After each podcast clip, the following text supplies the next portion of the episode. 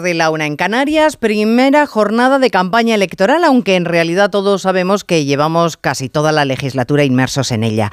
A 15 días de que acudamos a las urnas, la posibilidad incluso de un empate técnico entre la suma del bloque de la izquierda y el bloque de la derecha es una realidad más que cierta a estas alturas. Así que en este contexto se torna aún más relevante el debate que el próximo lunes van a mantener Sánchez y Feijó aquí en A3 Media. Como punto de partida, el candidato popular Feijó cree que Sánchez no tiene facilidad para explicar lo inexplicable y que por eso va a dedicar cuatro días a preparar ese debate. Sánchez insiste en plantear estas elecciones como un plebiscito entre él y la derecha.